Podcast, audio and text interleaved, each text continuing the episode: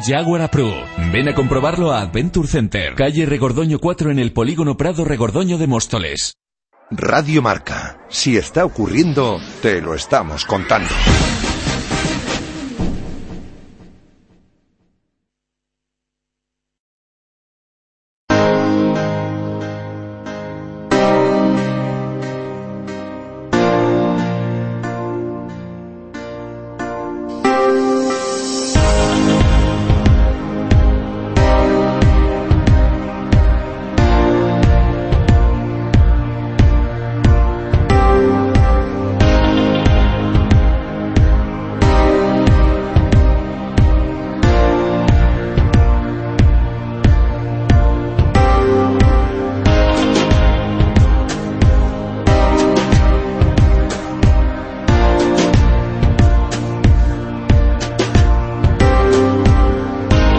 Comienza la trastienda de marcador.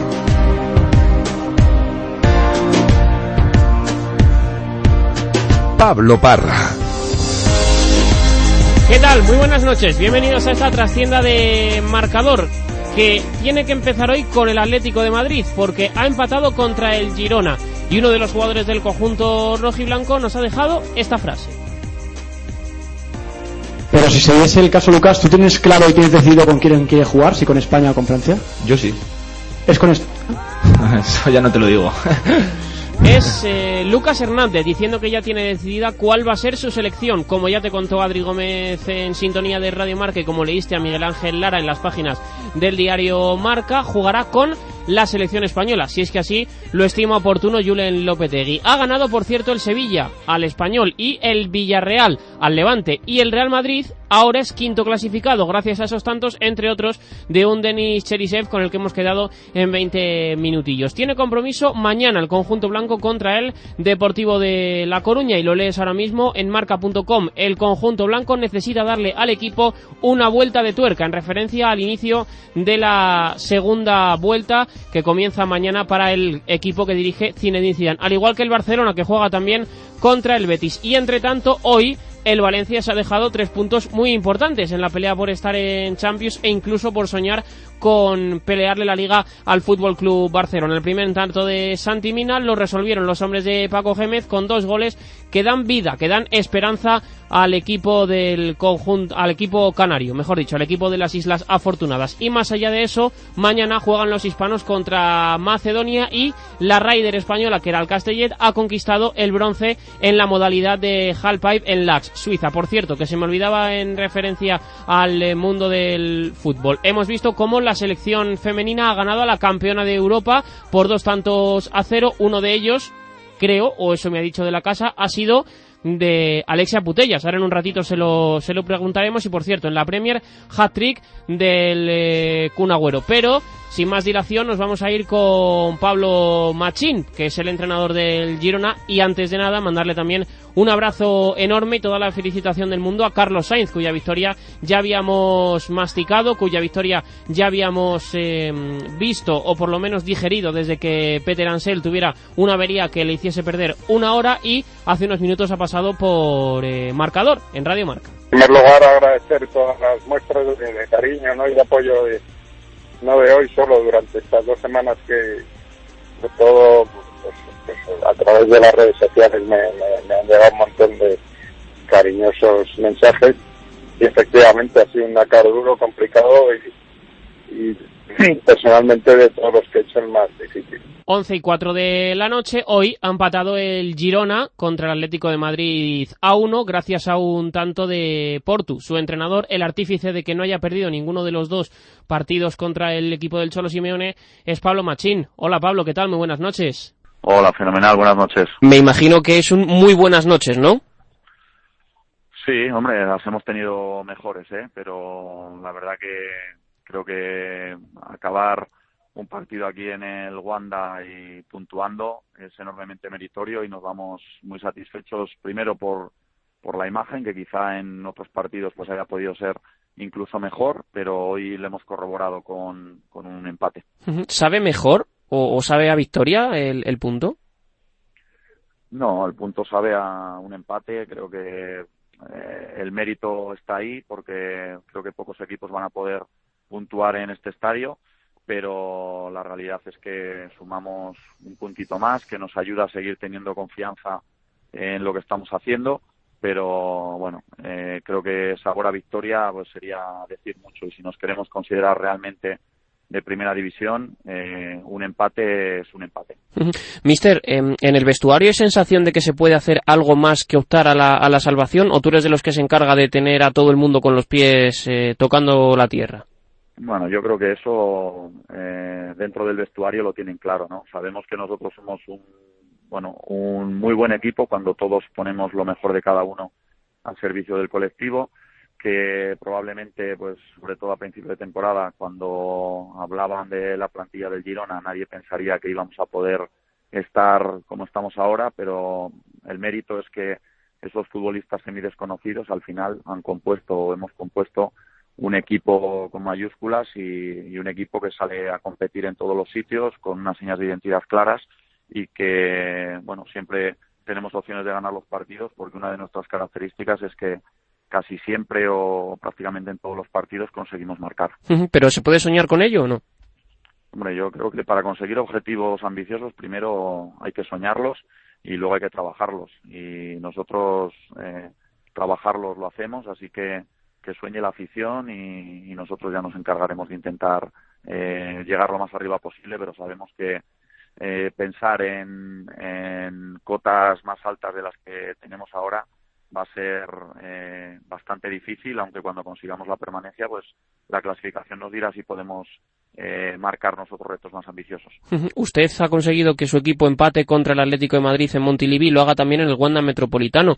Eh, ¿Cuál ha sido la clave? ¿Qué, qué receta tiene para conseguir eh, que el equipo de Simeone no le gane ningún partido? Bueno, pues jugar como lo venimos haciendo habitualmente, eh, ser eh, ambiciosos, pero a la vez con un equipo tan peligroso como el Atlético tenemos que impedir que sus virtudes salgan a relucir y sus virtudes son fundamentalmente eh, las transiciones y, y, las carreras a nuestras espaldas, ¿no? Así que eh, de eso se trata y nos ha salido bastante bien, seguro que más en el partido de ida, que íbamos 2-0 y en el que nos empataron en los últimos minutos, pero bueno, ahora que ya el factor sorpresa se ha dejado eh, de lado, pues eh, creo que nos tenían el respeto que, que, nos merecemos y aún así pues hemos sabido competir de tú a tú y hemos sacado este punto. Me faltan dos preguntas, mister. La primera, ¿se esperaba usted, teniendo en cuenta cómo se estaba desarrollando el partido, el cambio de Grisman? Bueno, yo creo que, que lo mejor es que, que, no opine de estas cosas porque el que más conoce cómo están los jugadores y lo que necesita su equipo es el, el Cholo. Yo bastante tengo con eh, pensar en lo que tengo que hacer y lo que sí te digo es que cuando el Atlético ha hecho los cambios, los que han salido tampoco han sido cojos, son internacionales y además están frescos, o sea que yo creo que ni mucho menos nosotros hemos conseguido ese punto porque hayan cambiado a, a sus dos delanteros. Uh -huh. Y la última, ¿cómo está Bono, mister? Bueno, tiene una contusión en la acción del gol, un típico bocadillo, pues esperamos que a lo largo de la semana se pueda recuperar. Entrenador, un abrazo muy grande y que vaya todo muy bien de aquí a final de temporada, ¿vale? Muy bien, muchas gracias. Pablo Machín, un técnico que ha conseguido en el día de hoy empatar en el Wanda Metropolitano y eso no es eh, poco, teniendo en cuenta que no son demasiados los equipos que lo consiguen, que no son demasiados los conjuntos que sacan un botín del estadio del conjunto rojiblanco.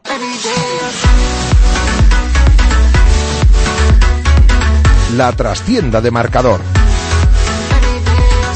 Y eso, en gran medida, no es culpa solo de que el Girona haya hecho un gran partido, sino también de que el Atlético de Madrid no ha estado a su nivel. Pablo López, analista habitual de esta trascienda de marcador, ¿cómo estás? Buenas noches. Hola, buenas noches, Parra. Porque el Atlético de Madrid hoy, sobre todo a partir del gol, ha sido otro equipo. Bueno, y no hay que olvidar lo que pasó en la primera vuelta, en el primer partido de Liga, que claramente fue superior el Girona que el Atlético. El Girona, en su debut en primera división, es uno de los conjuntos que más se ha atragantado, sin duda, al, al equipo de Simeone. De lo de hoy, bueno, pues mira, es que se pueden sacar muchas lecturas. Yo creo que la más futbolera es que eh, no creo que sea justo rajar hoy de Simeone por una razón. Porque esta misma táctica, en mi opinión, un poco, un poco pobre. Yo creo que el Atleti puede jugar mejor al fútbol, pero es verdad que ha sacado muchos resultados positivos, muchos 1-0. Y claro, lo que, no es, lo que no es justo es que te halaguen cuando ganas con esta táctica y te critiquen cuando empatas haciendo exactamente lo mismo.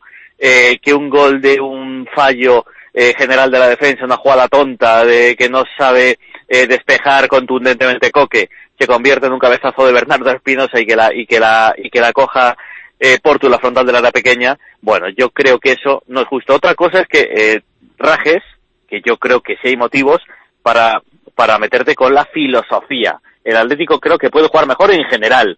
Sobre todo, lo hemos hablado muchas veces tú y yo, con la llegada de, de Costa. Pero bueno, en fin, eh, probablemente me vas a preguntar por los cambios, ¿no? Imagino. Sí. Vale, pues entonces te contesto ya. Eh, Qué buenas preguntas hago, ¿eh? sí, sí, fantásticas. Además, eh, súper originales y sorprendentes. Eh, a ver, eh, pues si Diego Costa estaba lesionado, pues es normal que, que le sustituya. A mí me, me ha llamado más la atención lo de lo de Griezmann. Igual que me ha llamado la atención eh, las suplencias de, de Gaby que no ha jugado y de, y de Coque, que ha, que ha salido en la segunda parte. Me da a mí la sensación, Parrita, que ha sido un, un toquecito de atención. Eh, están mal, mm, yo diría que más Coque que Gaby, yo no le veo bien a, a Jorge Resurrección.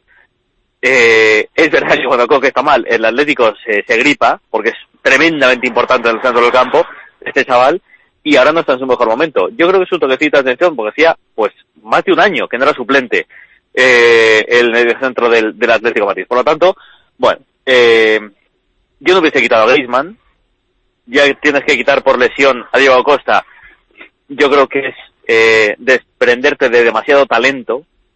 Es verdad que lo que decía antes contigo, bueno, lo que decía ahora mismo Pablo Machín, los que salen no son cojos, obviamente, pero seguro que no van a, que no van a ser ni como Diego Costa ni como Antoine Griezmann. Es difícil. Claro, es que es- son los dos mejores futbolistas del Atleti.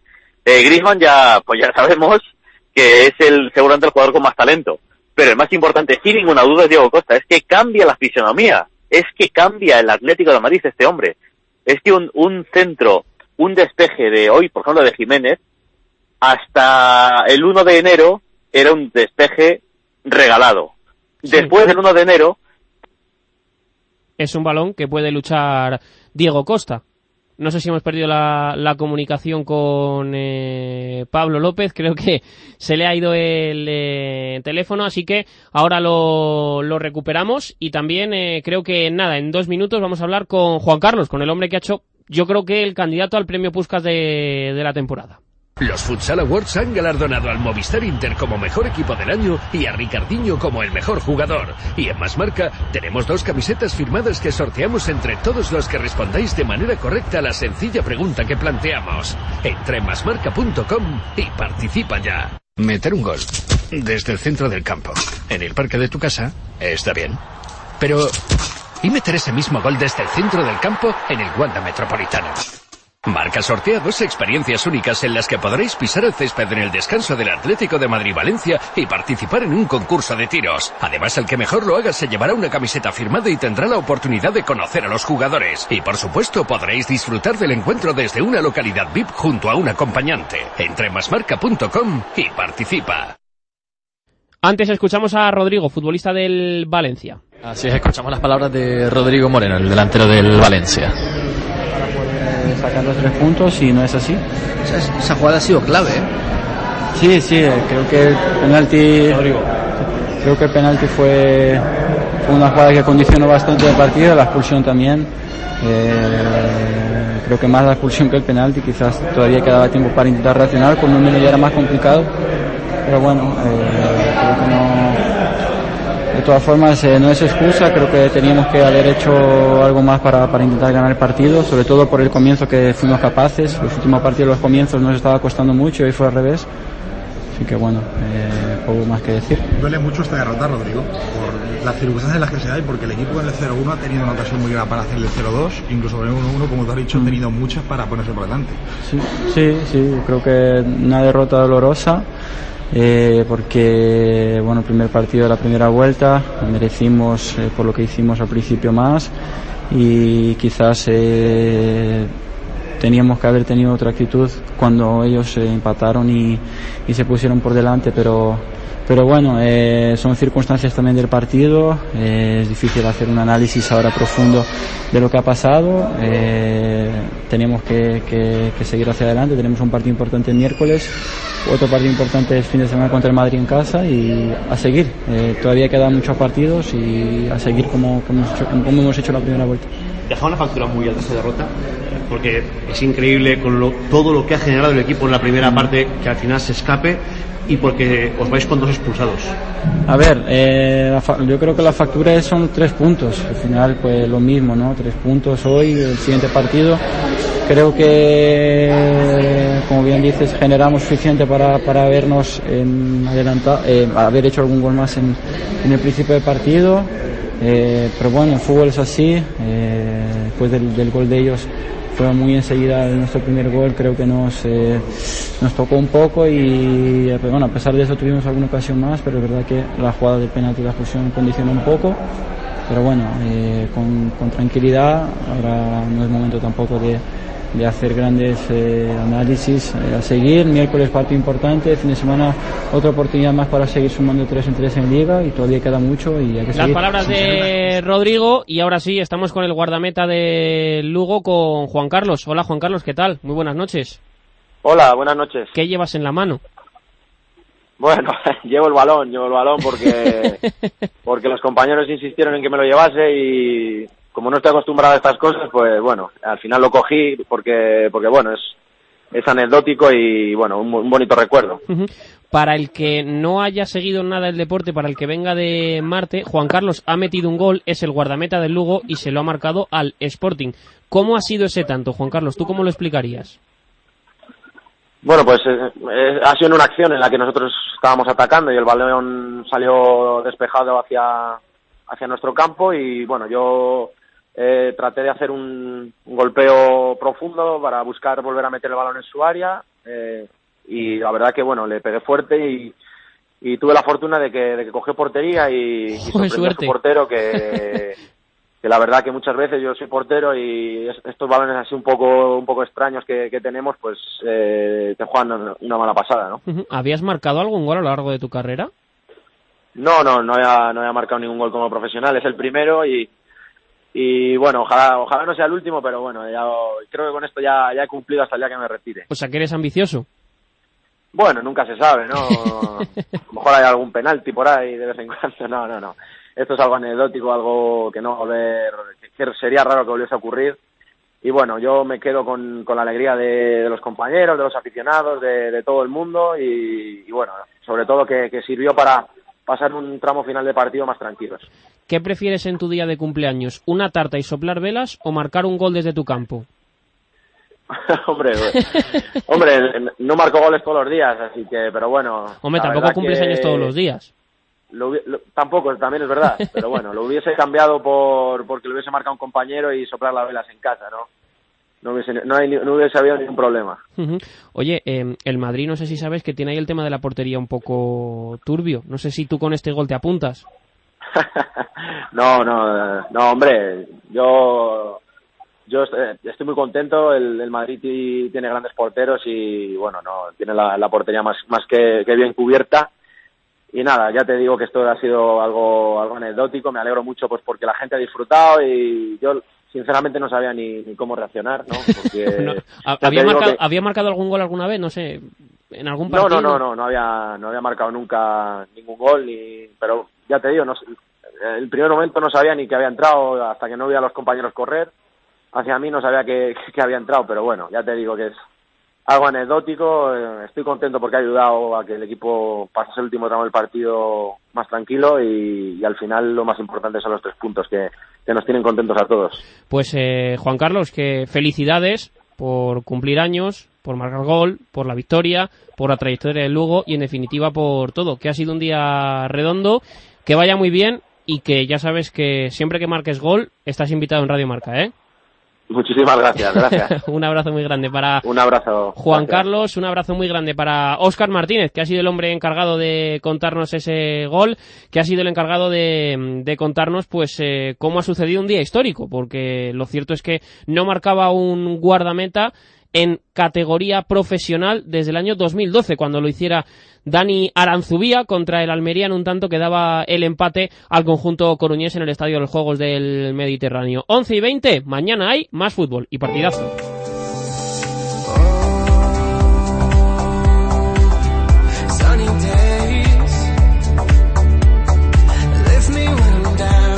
Y juega el Fútbol Club Barcelona en el Benito, en el Benito Villamarín, cerrando la jornada a las 8.45 contra el Real Betis Balompié y hoy última sesión de trabajo. Carlas Escolán, ¿qué tal? Muy buenas noches. ¿Qué tal, Parra? Buenas noches. Hoy una sesión preparatoria, la última antes del partido contra el Betis, llena de aplausos. Aplausos para Coutinho, que ha hecho hoy la primera sesión preparatoria con el grupo, al menos parte de la sesión. Aplausos para Jordi Alba, recientemente ha sido padre de un niño, Piero Alba. Y también aplausos para Sergio Roberto y Gerard Piqué, los dos últimos en renovar su contrato con el Fútbol Club Barcelona. Sesión preparatoria en la que han estado un Tití que ha recibido la alta médica y entra en la convocatoria y Paulinho que también está en condiciones, a pesar del fuerte golpe que recibió en Cornellal Prat, de entrar en la convocatoria y ayudar a sus compañeros, a pesar de que la contusión le impidió estar en la sesión preparatoria del viernes. También entra en la convocatoria, hacía mucho tiempo que no lo hacía, Gerard Daulufeu, el futbolista que está en la rampa de salida, tiene que entrar para completar una lista con 17 jugadores de la primera plantilla y tan solo un chaval del filial, Carlas Alañá, que entra en la convocatoria. Siguen fuera por lesión, Mascherano con molestias en el muslo, eh, Andrés Iniesta con molestias en el solio, Dembélé lesionado para aún tres semanas y media y Jerry Mina, que sigue sin poder entrar en la convocatoria, no porque no no por nada, sino porque Valverde sabe que en plena competición no se puede ir fogueando a un futbolista, por tanto deberá esperar Jerry Mina. Hoy el Chingurri ha hablado ante los medios de comunicación y le han preguntado si pensando en el partido del jueves contra el Real Club Deportivo Español meditará hacer rotaciones en el partido contra el Betis. La respuesta contundente del Chingurri. No, no porque nuestra prioridad es la Liga. O sea, no significa que no queremos la Copa, queremos la Copa. Queremos la Liga, queremos la Copa, queremos la Champions, lo queremos todo. Pero la Liga es el, campeonato que te dice cómo estás durante todo un año. La Copa, la Champions son eh, trofeos que te, que te pueden sacar por un momento bueno o te pueden meter en una eliminatoria por un momento bueno en cinco minutos. en nuestro orden eh, ¿cómo decirlo? La Copa para nosotros es una gran ilusión y queremos ganarla, pero estamos enfocados absolutamente con la Liga. Entendedme, ¿eh? no, quiero, no descarto ninguna competición porque esto ya sé Un Ernesto Valverde que también ha hablado hoy de la noticia del día. Las dos portadas de los diarios de Barcelona eran el acuerdo, el pacto secreto entre el Fútbol Club Barcelona y el jugador Antoine Griezmann para que acabe vistiendo de azulgrana el verano que viene. El Barça ha mandado un comunicado diciendo que estaba entristecido y muy enfadado por las informaciones que negaba rotundamente. Ha hablado así hoy el chingurri de Antoine Griezmann. Bueno, Griezmann es un gran jugador que está en otro equipo y está en otro club y le tenemos mucho respeto al club al que está, al Atlético de Madrid, como para hablar de esas cosas. Y ya sabemos que ahora estamos en pleno mercado y cuando se acabe el mercado será igual, siempre estamos en un, en un mundo en el que la especulación está en el día a día permanentemente, tenemos que convivir con ello. Nada más, el comunicado del club es claro y si me preguntas si Griezmann es un buen jugador, pues claro que lo es. El equipo viajará mañana por la mañana hacia Sevilla para, evidentemente, jugar este partido a las 20.45 y si puede, aprovechar eh, los pinchazos de los perseguidores, al menos uno de ellos, e intentar mantener como mínimo la distancia que llevan al frente de la, de la clasificación en un estadio, por cierto, con espinas clavadas, la del año pasado en el que el Barça empató a uno y además no le concedieron un gol que entró prácticamente un metro dentro de la portería del conjunto de Hispalis. El eh, Barça tiene cuentas pendientes con el Benito Villamarín y quiere solucionarlas esta temporada. Siempre son partidos complicados, siempre son partidos exigentes frente a un Betis que juega en casa y que pretende dar continuidad a esa línea de buenos resultados después del derby y otro encuentro. Ahora en cadena dos victorias consecutivas. Juan Antonio Pineda, última hora verde y blanca. ¿Qué tal? Buenas noches. ¿Qué tal, Parra? Muy buenas. Eh, intentando conseguir la tercera victoria consecutiva en Liga. El Betis afronta ese partido de mañana ante el Barcelona con alguna que otra baja en defensa. Por ejemplo, la de Antonio Barragán con problemas musculares y con la duda hasta última hora de Aisa Mandi. Sí que va a recuperar Quique Setién a Zoufedal después de cumplir ciclo de cartulinas eh, amarillas. A partir de aquí, en el centro del campo. Fabián va a ser titular junto a Javi García y junto a Guardado y con todo el arsenal en ataque con Joaquín Contello y con Sergio León. Además, vamos a tener que esperar hasta el día de mañana para conocer la convocatoria. Lo que ya sabemos seguro es que hay ambientazo de gala, prácticamente lleno va a estar el Villamarín, posiblemente por encima de los 50.000 espectadores para recibir al conjunto de Valverde, lo que supondría la mejor entrada de temporada. Llegan los encuentros de la Liga de la Liga de Fútbol Profesional, de la Liga Santander en este caso y hablando de un partido que mañana se disputa en el Benito Villamarín entre Real Betis Balompié y Fútbol Club Barcelona, evidentemente pues se viene a la cabeza gente que ha vestido las dos eh, camisetas. Ángel Keyar, ¿cómo estás? Buenas noches. Hola, buenas noches. Lo primero, no te, ¿dónde te pillamos ahora? ¿Qué andas haciendo? ¿En qué andas liado? Madrid. Eh, instalado en Madrid, bueno, desde hace no mucho y, bueno, pues estuve hasta, antes de Navidad entrenando, grupo 4 de segunda vez en Jumilla y, bueno, pues eh, en, eso, en eso estamos. En eso estamos, en intentando pues eh, hacerte un hueco en el, en el banquillo. Me imagino que como entrenador también mirando de reojo todos los equipos y en especial a dos de los tuyos, ¿no? Al Fútbol Club Barcelona y al Betis. Sí, procuramos ver fútbol, eh, no puedes abarcar todo, efectivamente, pero son dos equipos los cuales pues sigo, fundamentalmente mi equipo, digamos, del corazón, que es el Betis, es la realidad, pero bueno, pues viendo, viendo fútbol en general, esa, es la realidad y, y, es cierto que es un partido muy atractivo en este caso para ver. ¿Y cómo ves lo de lo de mañana precisamente? Un, un Betis que llega que llega contento, ¿eh? No nos vamos a engañar.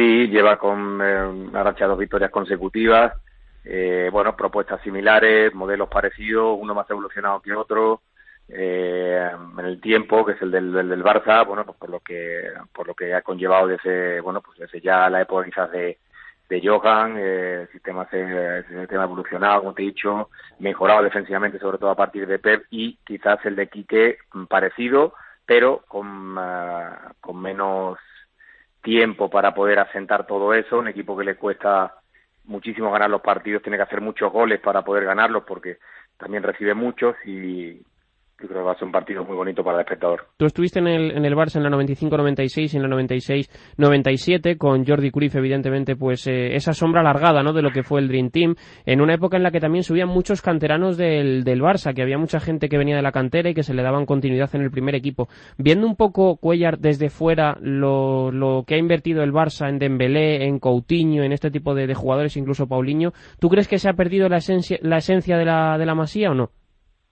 No, no, A ver, eh, el Barça es un club que, siempre va a estar un poco obligado, entre comillas, a traer grandes jugadores. No nos olvidemos que los mejores jugadores eh, de los últimos años en el Barça eh, vienen desde, muy pequeños.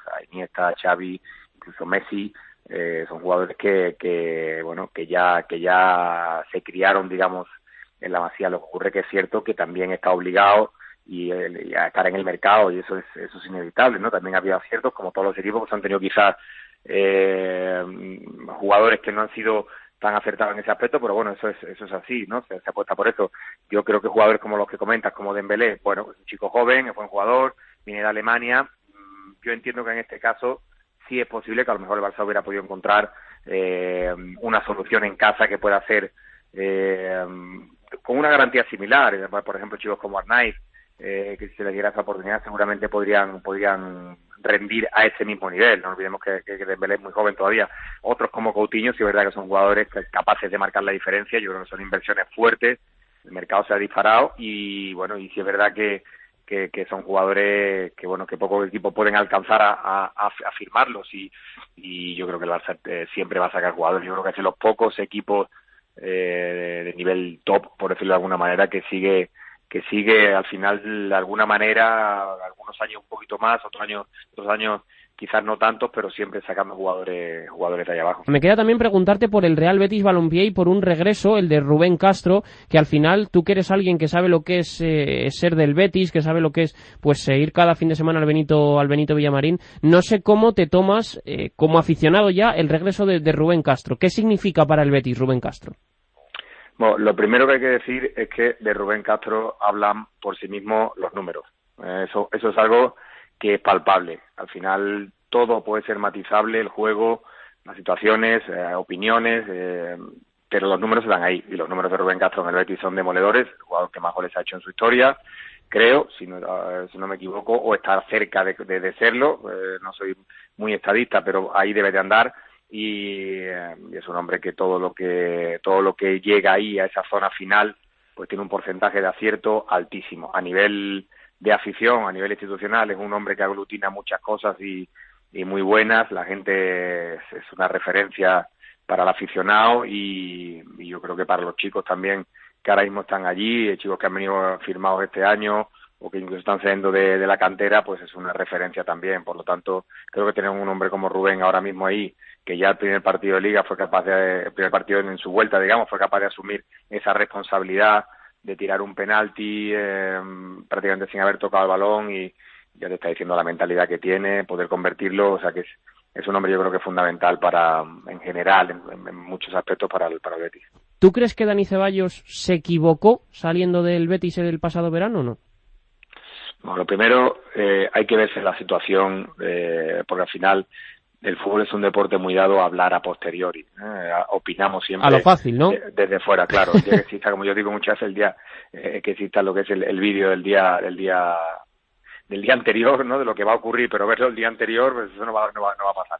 Siempre, siempre estamos en lo mismo, ¿no? Siempre a posteriori eh, opinamos de situaciones y incluso estando fuera de, de lo que es la situación en sí. Dani tomó esa decisión en su momento, pensó que era lo mejor. Ahora mismo opinar eh, es, es, me parece un poco un poco ventajista. Lo que sí tengo claro es que es un jugador de una envergadura futbolística enorme eh, que quizás ha tenido menos minutos de los que hubiera tenido en el Betis posiblemente pero bueno pues él también fue valiente a la hora de apostar por eso y ahora todo lo que se diga creo que puede resultar un poco un poco ventajista pero me parece que es un jugador que es capaz de desarrollar su fútbol en cualquier en cualquier situación y bueno es verdad que tampoco el Madrid ahora mismo está pasando uno de sus mejores momentos futbolísticamente, bueno, pues no ha entrado tanto, pero las veces que ha entrado a mí me parece que ha estado perfectamente a la altura y no tengo ninguna duda de que es un futbolista que saldrá adelante. Pues eh, Ángel Cuellar, que nos alegramos mucho de hablar contigo, que te mandamos un abrazo muy fuerte y que vaya todo muy bien y que nada tengas un banquillo en el que sentarte. Un abrazo muy grande y muchas gracias. Muy bien, por ha sido mío. Un abrazo. Radio Marca, el deporte que se vive. Radio Marca. F. Tomé, tu concesionario oficial Volkswagen líder en Madrid. Más de 25 años superando los más altos estándares de calidad por la compra y mantenimiento de tu Volkswagen. En la calle Tauro 27 junto a la A2, kilómetro 12500, en la calle Alcalá 470 o en el polígono El Olivar de Alcalá de Henares. Elige tu centro más cercano en ftome.com. F. Tomé Volkswagen, el servicio integral más completo de Madrid.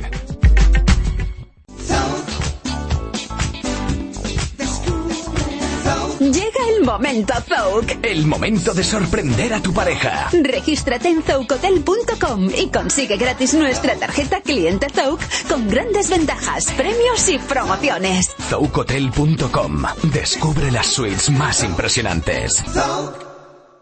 En Automóviles Alhambra, coches con 24 meses de garantía gratis. En Automóviles Alhambra, dos años de garantía gratis. Automóvilesalhambra.es Radio Marca. Radio Marca. La trastienda de marcador. A las cuatro y cuarto de la tarde juega mañana el Real Madrid contra el Deportivo de La Coruña en un partido que es verdad que al conjunto blanco ya la liga no le va a servir para ganar un título, pero sí al menos para ir forjando ese conjunto que se enfrente al Paris Saint Germain el próximo 14 de febrero y también para mantener la forma de cara a lo que pueda suceder en la Copa del Rey. Miguel Ángel Toribio, ¿qué tal? Buenas noches. Hola Pablo, ¿qué tal? Buenas noches. Un Real Madrid que como decimos tiene poco en juego ya en cuanto al título liguero, pero primero tiene que asegurar la Champions y después poco a poco, como decíamos, no perder la forma y la competitividad. Y en la calle de en medio se ha quedado Zidane, que no ha confirmado lo que la semana pasada reconocía Tony Cross, eso de que el objetivo era asegurar la cuarta plaza y tampoco ha puesto el techo muy arriba porque es consciente que tampoco se pueden hacer castillos en el aire. Eh, la diferencia es abismal con respecto al Barcelona. Entre medias hay también eh, dos equipos que a día de hoy es muy complicado alcanzar, como Atlético de Madrid y Valencia. Por eso Zidane se marca algo que también parece impensable, pero es razonable, mm, que no es otra cosa que intentar pelear y ganar todos los partidos, al menos de liga, y después que salga el sol por donde quiera, pero que a la plantilla del equipo blanco no le reprochen nada a final de temporada.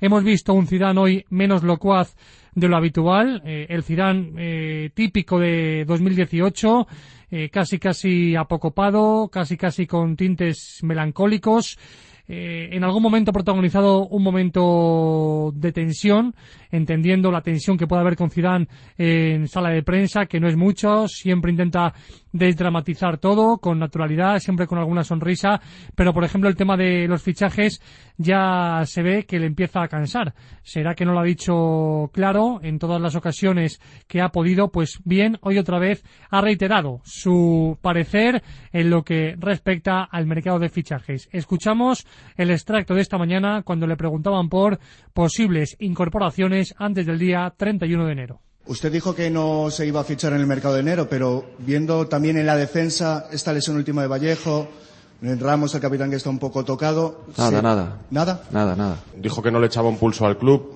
Sin ser un pulso, si el club y usted mantienen opiniones distintas para estos 11 días que quedan de mercado. No. O si usted mantiene que no, no va a llegar nadie. Nunca. Nunca vamos a tener eh, problema entre el club y yo. Las cosas, las cosas se hacen juntos y nosotros si hablamos de algo es como siempre, siempre con el club. Siempre. Y lo que tú en tu pregunta es la misma, porque si vamos a fichar o no, no vamos a fichar.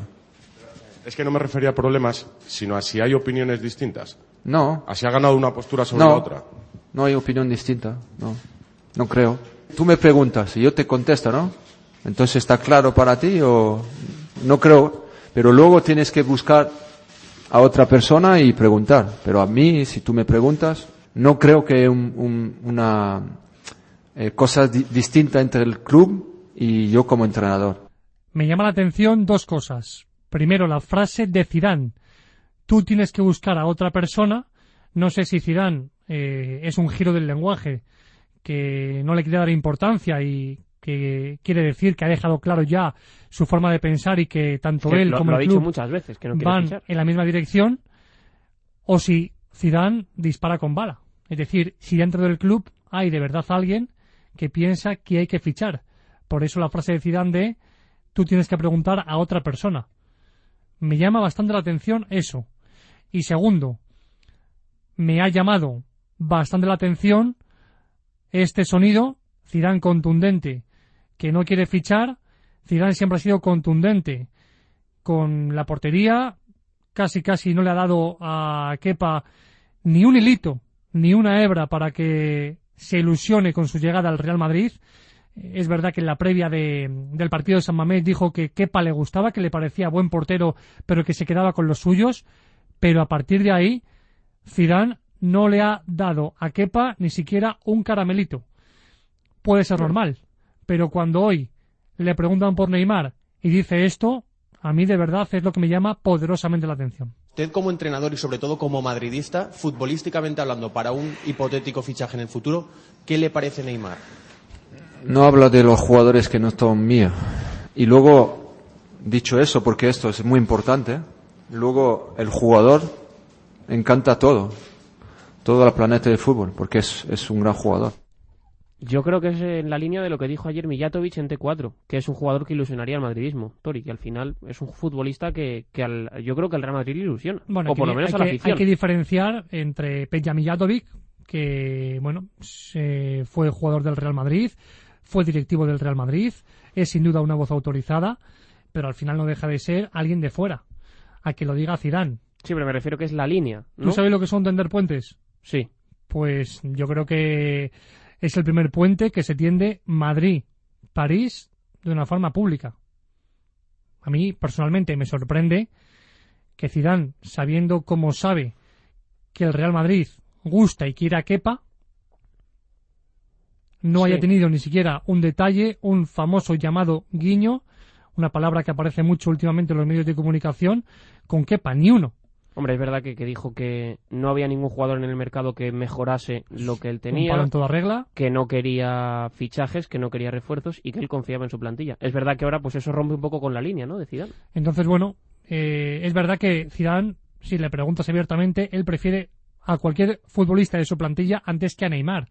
Pero me sorprende el porqué de la cercanía con Neymar, por qué ese guiño, por qué eh, ese primer puente tendido y, y con Kepa, sin embargo, no ha tenido esa cercanía nunca. Solamente mucho antes de la tormenta, eh, en la previa del partido eh, en San Mamés, allá por el 1 de diciembre, eh, aquel, aquel viernes, en, lo que, en, en el que reconoció que Kepa era buen portero, pero que se quedaba con, con lo suyo.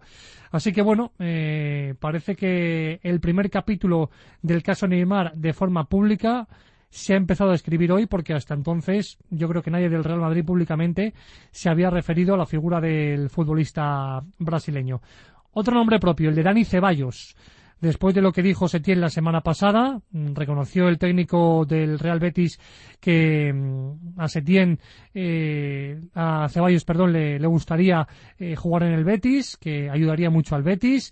Eh, incluso ayer volvió a reiterar que ve a Dani Ceballos con cara triste, que se equivocó en su decisión de, de abandonar el Real Madrid. Eh, fue más allá, ¿eh? se, se quedó a gusto el técnico eh, cántabro de- del equipo verde y blanco, diciendo que bueno que muchas veces los jugadores pues se les obnubila, ¿no? Con un escudo, con, con un equipo, pero que luego no son conscientes con 21 años que, que no van a jugar, que se les engatusa con, con el dinero. Y ayer contestó Dani Ceballos en, en Instagram. Tampoco fue pues un mensaje muy profundo, pero sí eh, una foto del futbolista utrerano y un mensaje. Soy feliz. Y hoy le hemos preguntado a Cizú por cómo se encuentra y por lo que piensa acerca de Dani Ceballos. Lo dijo Dani, pero, pero lo voy a decir también yo. Yo creo que está feliz. Está contento de estar aquí. Y lo, lo, lo, lo importante es mi, es mi jugador. Luego lo que diga la gente, bueno, no, no voy a opinar. Cada uno hace su, sus comentarios. eh, pero yo lo que te puedo decir es de lo que dijo Dani y lo que pienso hablando con él. Es un año para él importante en el sentido que tiene que estar siempre entrenando bien, concentrado en lo que hace y, y pensando solo eh, estar aquí, porque Dani es el presente y el futuro del, del Madrid, mismo que no juega que no juega mucho. presente y futuro. Así que mm, cariño verbal de Zidane para con Dani Ceballos, que veremos a ver si mañana eh, entra a la convocatoria después de que se ha quedado fuera en las dos últimas jornadas, en Balaídos y contra el Villarreal. Y un último sonido, ¿cómo se encuentra Zidane? Si está con fuerzas, si se ve capacitado para sacar esto adelante, si se le ha pasado por la cabeza que en caso de que la cosa no vaya bien prescindan de, su figura a final de temporada. Así está a día de hoy Zinedine Yazid Zidane.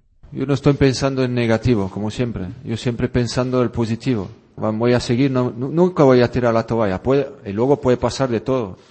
Esto te lo dije antes y, y siempre puede pasar de todo aquí. Pero yo voy a seguir peleando eh, como, como, como siempre me, me han enseñado. No, no me voy a rendir nunca como, como, como es el valor de, los valores de, de este club, de esta gente que trabaja alrededor de este club. Pase lo que pase.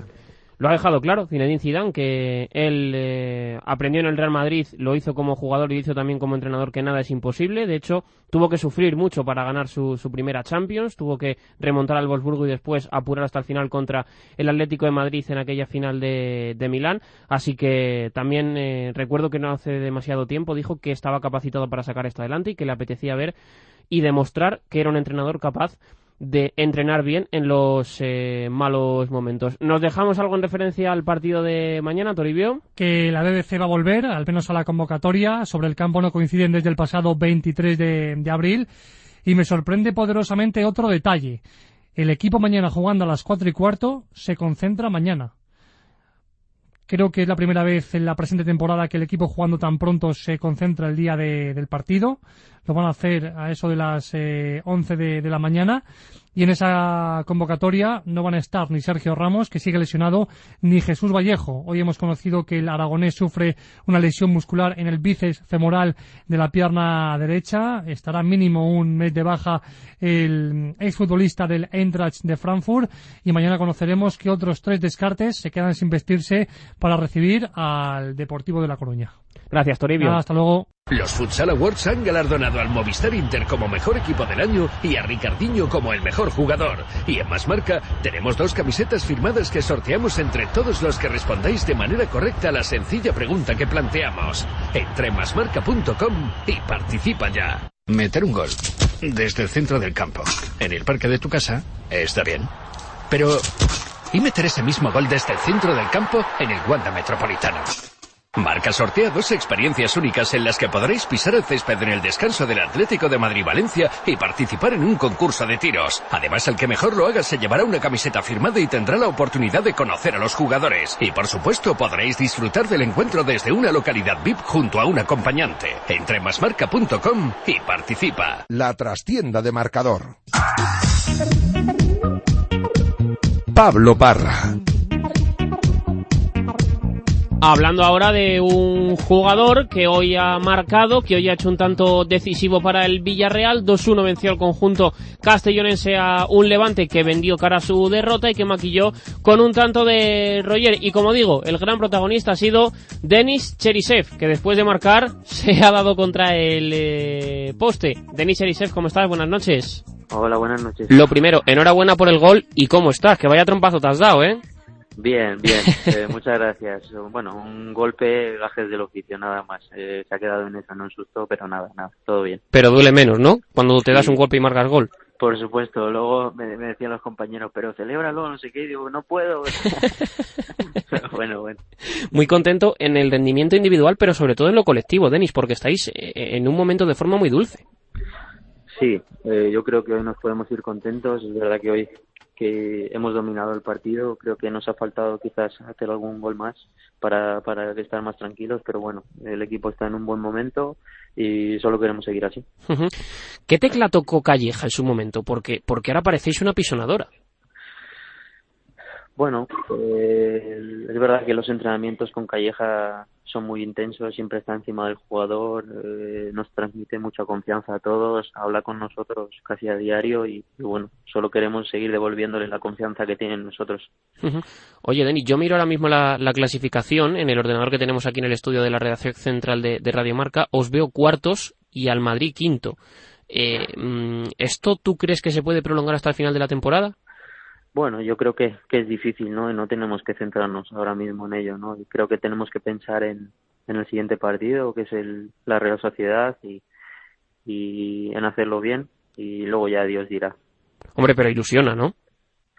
Por supuesto, por supuesto que ilusiona, pero creo que tenemos que tener la mente fría ahora mismo y, y ir paso a paso porque todavía no hemos logrado nada. Tú que eres alguien que, que conoce bien al Real Madrid, que estuviste en el, en el equipo de, de Benítez, que no tuvo pues eh, eh, demasiada buena, buena temporada, ¿te imaginabas eh, eh, estando al principio del, del curso con el Villarreal por encima del conjunto blanco? Quiero decir, tú que sabes lo que es la exigencia del Madrid. Bueno, yo creo que su posición ahora mismo es, es anecdótica, ¿no? Yo creo que el Madrid volverá y, y seguro que lo hacen pronto. ¿Tú cómo estás? Bien, me encuentro bien, gracias a Dios. Nada, un contento por la victoria y, y nada, ha sido un golpe nada más. Lo necesitabas ya, ¿no? Tener tanta continuidad, tener eh, de algún modo re- reencontrarte como jugador. Sí, es verdad que, que poco a poco el míster me ha estado dando mucha confianza, ya, eh, siempre habla mucho conmigo y yo se lo agradezco mucho y bueno, espero seguir devolviéndoselo. Ujú. Tú que lo has pasado igual tan mal, no sé si esto ahora lo valoras más, el tener eh, el- la confianza de un entrenador. Puede ser, puede ser. La verdad es que cuando estás fuera eh, sufres mucho viendo al equipo eh, desde fuera y, y, y bueno, cuando entras a jugar al campo ya simplemente con estar dentro ya eres feliz y intentas aprovechar cada minuto. ¿Qué es lo peor de estar lesionado? Pues eso, ¿no? Eh, el, el estar fuera, ver que tus compañeros disfrutan de, de tu profesión y, y, tú, y tú no poder hacerlo, ¿no? Pero yo creo que hay que tener la cabeza fría, que tarde o temprano todas las lesiones pasan y, y bueno, estar agradecido a, a todo el mundo que, que siempre está a tu lado, ¿no? Creo que es importantísimo rodearte de, de buenas personas. Digo, gracias a Dios tengo muy buena gente a mi lado y, y estoy muy contento pues pues de haber superado las dificultades. Como Sergio Asenjo, que ahora lo tenemos, Denis. No sé si en, el entrena- en los entrenamientos le podéis marcar algún gol. bueno, está espectacular, la verdad, Sergio. Estamos muy contentos por él. Sabemos todo, todo lo que ha sufrido y, y bueno, esperemos que, que siga así, que pueda volver a la selección. ¿Le has dicho ya la ropa de abrigo que se tiene que llevar a Rusia en verano o de momento se ve lejos? No, en verano no pasará frío. Ah, ¿no? ¿No hace tanto? No, no, no, en verano. Pe- pe- pero a ver, ¿cuánto, ¿cuánto es no hacer frío en Rusia? Quiero decir, ¿8 No, grados? No, hombre, no, 20 grados tendrá. Ah, bueno, tendrá, o sea que tú le ves en la selección. Ojalá, ojalá que sí. Ojalá que sí. Si sigue así, seguro. ¿Y tú te ves allí? Bueno, no lo sé. Eh, yo solo quiero seguir disfrutando del momento. Creo que ahora mismo estoy, estoy muy contento en esta fase de la temporada y solo quiero seguir así. Pues Denis, que ahora que te duele un poquito menos el, el golpe, celebres el tanto y la victoria. Te mandamos un abrazo muy fuerte, ¿vale? Vale, muchísimas gracias. Un abrazo.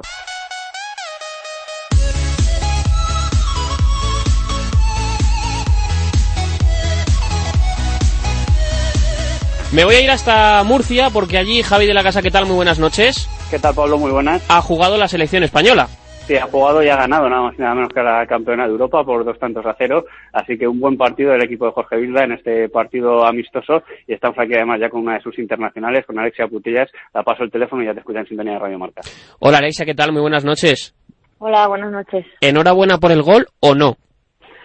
Eh, yo, eh, si te soy sincera, yo no la he tocado. Yo he saltado y luego Torrejón estaba detrás de mí y yo he escuchado gol, gol, gol. Pero claro, yo no sé, yo he saltado y no sé si el balón me ha dado, no me ha dado, pero, pero no sé, no sé cómo ha sido. La, la cuestión es que ha contado. Lo importante es eso, te iba a decir, ¿no? Que ha sido gol y, y ya hasta a partir de ahí ha sido diferente el partido. Sí, bueno, a ver, después de, de nuestro gol, pues han habido unos minutos que hemos perdido un poco el control, pero luego ya, ya se han puesto, eh, bueno, han sacado la línea y nos han ido marcando uno para uno y teníamos claro que dónde estaba el agujero para poder hacer el segundo. Joder, ganar a la campeona de Europa, es que se dice pronto, ¿eh? Bueno, al final era un test para saber dónde, a qué nivel estaba nuestra selección y, y bueno, nosotras lo hemos afrontado como tal. eh, queremos estar entre las mejores selecciones del mundo y, y era un partido importante para demostrarlo, para demostrarnos a nosotras mismas, sobre todo. Quizás eso os pudo faltar en la, en la Euro, un poco, el creeros que re- realmente podíais hacer algo muy grande. Bueno, eh, al final, bueno, se juntó un poco todo. eh, yo creo que al final si tienes la, la pizca de suerte o hubiéramos buscado esa pizca de suerte que entra el balón, pues estaríamos hablando de, de otra euro. Eh, al final hubieron ocasiones que, que, bueno, que podían haber entrado y, y- y se hubiera hablado de otra forma. Pero tú sí tienes la sensación que a día de hoy en Europa se tiene mucho más en cuenta a la selección de- española, en este caso de Jorge Vilda.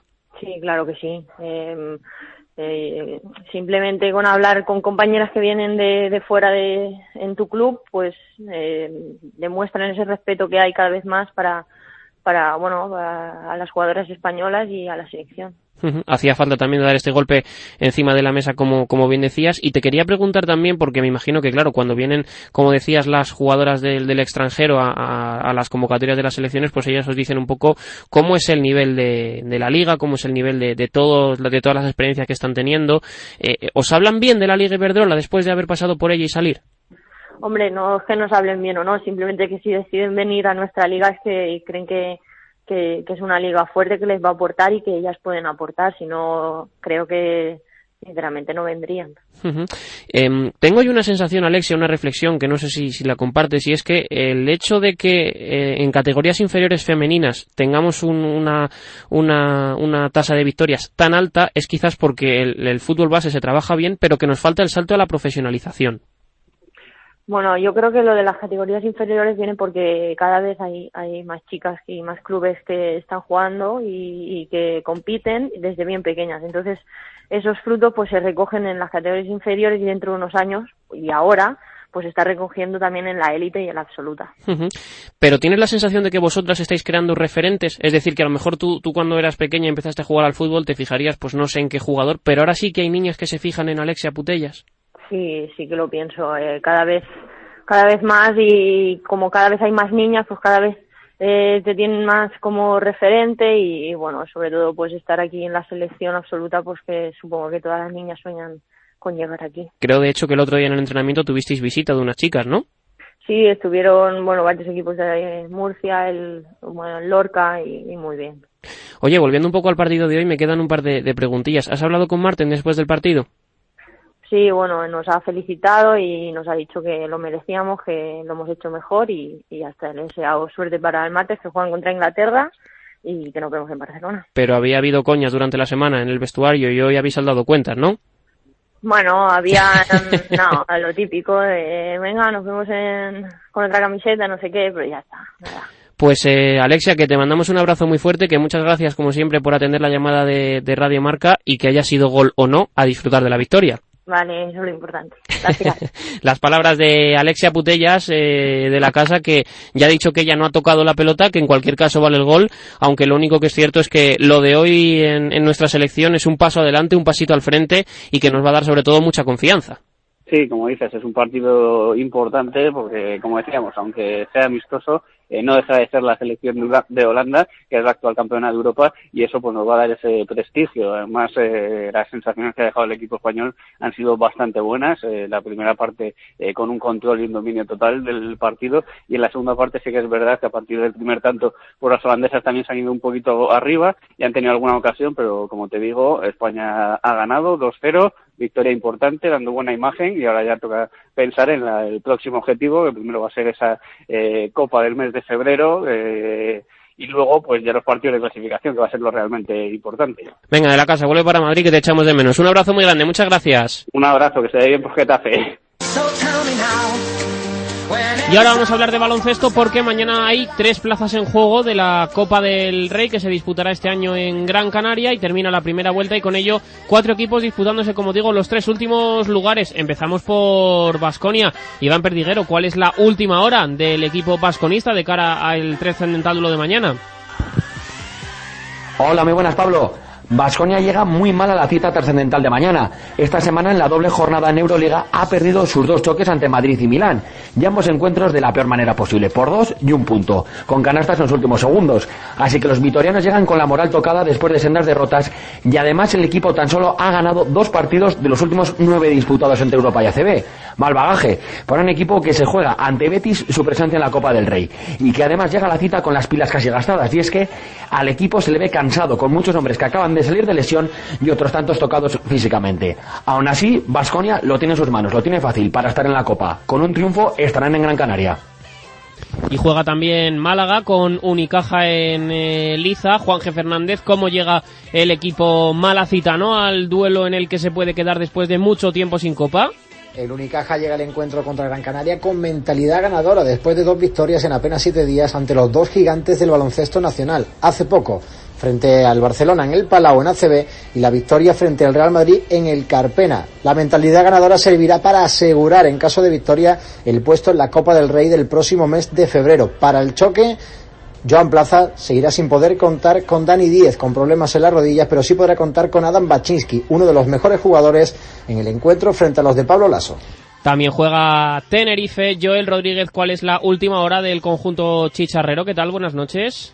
Pues llega el Tenerife con la necesidad de ganar sí o sí al Barça B el Rodríguez López, porque ahora mismo se encuentra el equipo blanco azul a siete puntos de los playoffs por el ascenso, algo que dista y mucho del objetivo marcado a principio de temporada. Para el encuentro de mañana, José Luis Martín no podrá contar finalmente con Juan Villar, lesionado contra el Zaragoza, y tampoco con eh, Samuel Elongo, el italiano, el máximo goleador, nueve dianas, y tampoco con Paco Montañés. Se han recuperado para la cita Aitor Sanz y Lucas El Pela Abeldaño. Luis Milla, primer fichaje invernal, tampoco estará en la cita, estará para la semana que viene. Partido de mañana a las 8, Tenerife, Barça B. Y el último en lista es UCAM Murcia. Carmen Rianzares, acércanos esa última hora. Llega la última jornada de la primera vuelta para el UCAM CB Murcia con claras opciones de clasificarse por primera vez para disputar la Copa del Rey, ya que la única vez que jugó fue como organizador.